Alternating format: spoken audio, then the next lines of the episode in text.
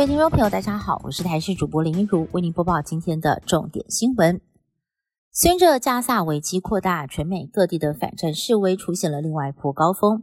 十六号，美国东西岸各有一场示威活动，占领当地重要桥梁，造成了交通大打劫。其中还在举行 APEC 的旧金山，当地的海湾大桥在早上尖峰时段，所有的县道都被示威民众的车辆跟人潮占领，没有办法通行。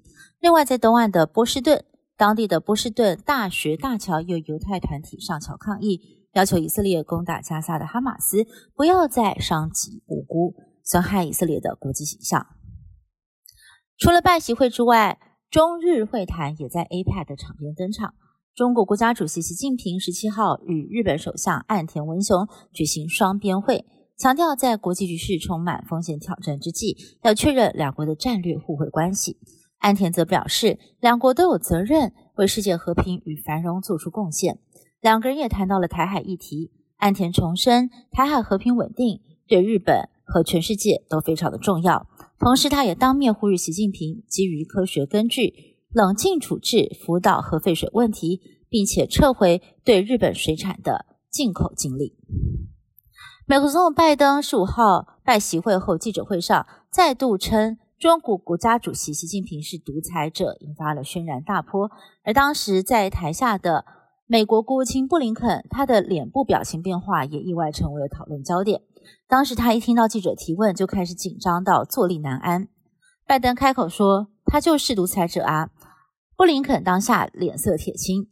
网友开玩笑说：“布林肯心里大概想，惨了，又出事了。好不容易熬完拜习会，因为老板的一句话，又要开始熬夜进行危机处理。”外界关注拜登的独裁者说是否会让美中外交官好几个月的努力心血付诸流水呢？学者说应该不至于。士林地检署侦办 SBL 假球案有了最新的动作，在今天大动作的搜索日龙球团办公室、宿舍等十六处，并且约谈组头、球员、教练等十六个人到案说明，有几场涉嫌打假球签赌的球赛场次。都在前总教练邱大宗带领球队时发生。下午，他以证人的身份应讯，面对记者提问是否知道球员打假球，他则是秒点头回应。泰国曼谷经传台湾籍男子遭到虐杀，命丧旅馆，死者的身份曝光了，他是台湾行胜于言研究院院长朱长生，他去年才遭到了台北市议员王世坚指控。假公益真吸金，如今竟然在泰国离奇身亡。根据泰国警方调查，朱长生房内有明显的打斗痕迹，也有洗劫的迹象。不过，就有演艺圈资深经纪人透露，朱长生常年在泰国洗钱，疑似遭到了黑吃黑才会丧命。而目前，警方已经带回了两名嫌犯进行调查。海上惊魂，在台南有一所大学，有二十七名学生今天到安平渔光岛北堤从事。SUP 立式划桨活动，疑似是因为风太大了，有十六名学生划不回来。海巡会同消防紧急出动船艇救援，有的学生被救上岸，不停的发抖，似乎是吓坏了。救难人员赶紧递上毛毯，让他们可以保暖。而惊险救援的画面也曝光。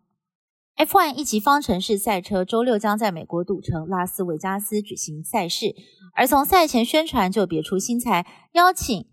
宾士车队两大车手一同飙速，配合不断变色的无人机，带来精彩表演。全长六点二公里的长直线赛车赛道，赛车手预计时速将会飙到时速三百五十公里。不过，这次在赌城赛车低温以及跨越比赛，对赛车手来说将会是一大挑战。以上新闻是台新闻部制作，感谢您的收听。更多新闻内容，请您持续锁定台视各界新闻以及台视新闻 YouTube 频道。